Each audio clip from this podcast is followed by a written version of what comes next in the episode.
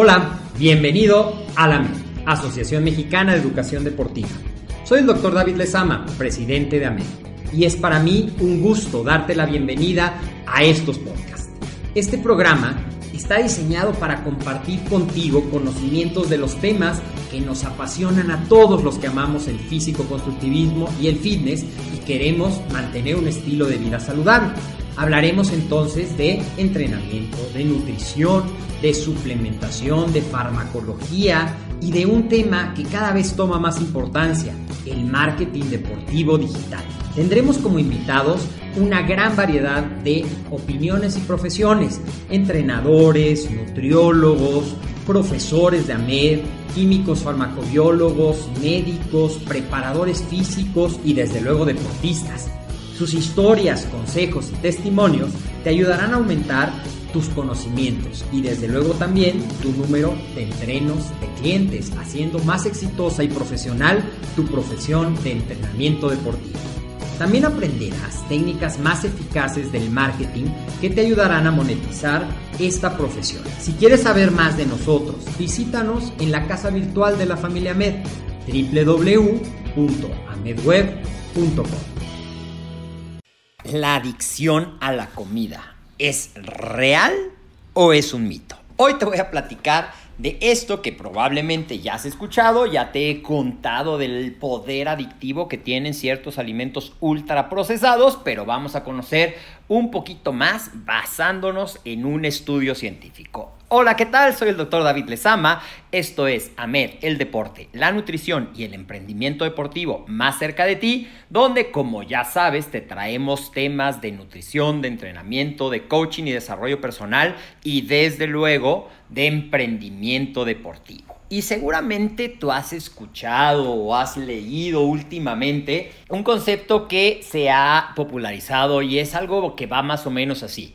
Nadie adelgaza por una ensalada y nadie engorda por comer una hamburguesa o por comer una pizza o por comer una rebanada de pastel. Va cambiando esa parte, pero el nadie adelgaza por comer una ensalada, generalmente ese es constante en todos esos posteos que últimamente he visto que abundan en las redes sociales y que si bien es cierto, completamente es cierto, puede encerrar una trampa atrás de esto y es eso pensar que no pasa nada si me como una hamburguesa. Claro, si te comes una hamburguesa dentro del contexto que ya hemos platicado de 9 de cada 10 alimentos o 8 de cada 10 comidas estén de acuerdo a tu plan y te des un permiso, ahí no tendrá mayor impacto. Pero ¿qué pasa si dices, ah, pues no pasa nada si una vez al día me como uno de estos alimentos? O no pasa nada si una vez al día dejo de comer vegetales. Entonces sí puede en generar, porque generalmente nosotros le damos la interpretación que nos satisface, que nos justifica quedarnos en esa zona de confort que ya vimos que no tiene nada de cómoda. Pero el día de hoy, eso te lo quiero tratar en la parte de coaching de esta misma semana, así es que ve también es nuestro capítulo de coaching y te quiero hablar de la adicción a los alimentos. Es un concepto real te has descubierto y muchos clientes me dicen, es que mientras no los como no tengo mayor problema, pero si empiezo a comerme una barrita de chocolate hasta que no le veo fin, o si como una pizza voy de cuadrito en cuadrito hasta que me acabo la pizza completa, o las papas fritas pueden ser altamente adictivas, especialmente las de paquetito. Entonces te quiero contar que se hizo una escala de adicción a la comida en la Universidad de Yale, de hecho se llama escala de adicción a la comida de Yale, y se hizo un estudio con más de 500 participantes para saber cuáles eran las comidas más adictivas o con las que tenían más trabajo de ejercer un autocontrol. El autocontrol nos remite a esa frase de una compañía de esas papitas fritas que decía a que no puedes comer solo una.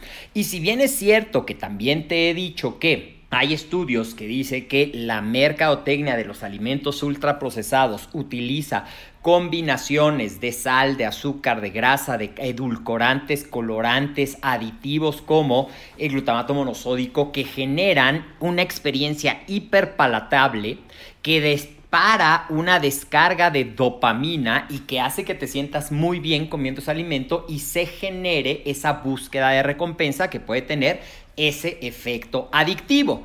Bueno, pues en este estudio se clasificaron los alimentos y dentro de las conclusiones eh, se, identificó uno para la, escala, o sea, ¿sabes qué? Eh, se les presentaban la escala de los alimentos, que ahorita te voy a decir cuáles son los primeros 15 para no leerte los 35, y luego qué tan difícil o qué tan frecuentemente tenían ese problema en controlar la cantidad. Y fíjate que sí, realmente las conclusiones de esta parte es que los alimentos procesados, generalmente los procesados fueron los más adictivos, que son altos en grasa y con un índice glicémico alto, estaban más asociados con comportamientos de ah, consumo de tipo adictivo. Y esto, como te decía, tiene que ver con esos neurotransmisores como la dopamina que te generan el bienestar y que quieres más de eso, ¿ok?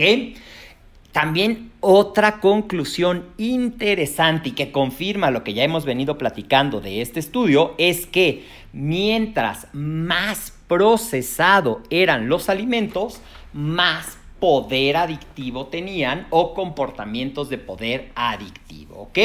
Así es que estos estudios que se habían, teníamos información en animales de los alimentos altamente procesados y su potencial adictivo, pues se han hecho ciertos estudios clínicos y esta escala pues nos demuestra esto. Sorprendentemente, bueno, no sorprendentemente porque eso era de esperarse, pero se confirmó también que alimentos no procesados como el arroz integral, el salmón, no, o por ejemplo las ensaladas, no se asociaron con este patrón de, de consumo adictivo, ¿ok?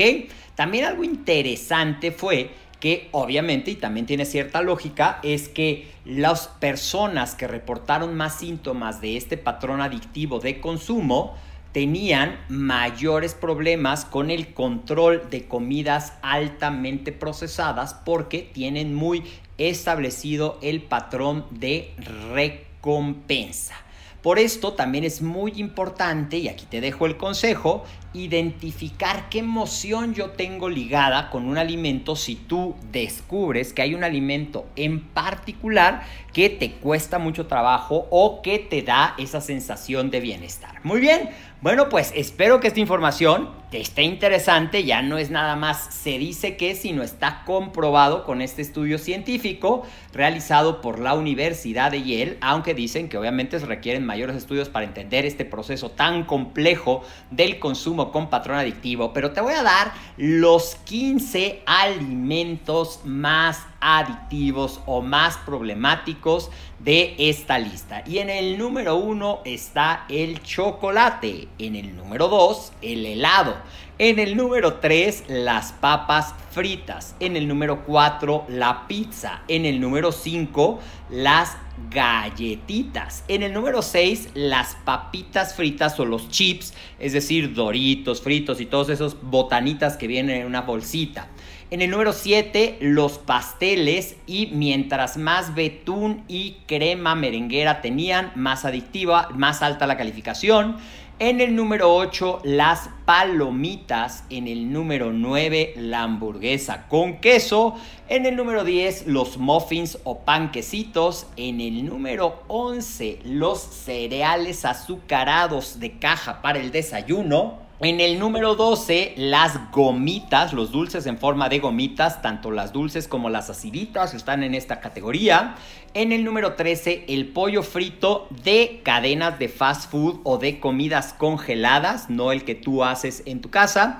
En el número 14, los refrescos azucarados, no dietéticos. Y en el número 15, el pan de dulce. ¿Qué tal, eh? Realmente, pues esto confirma que casi todos los alimentos, bueno, más bien todos los alimentos de esta lista son los que conocemos como ultra procesados y ultra procesados. Y todos tienen estas cantidades importantes de azúcar, grasa y sal.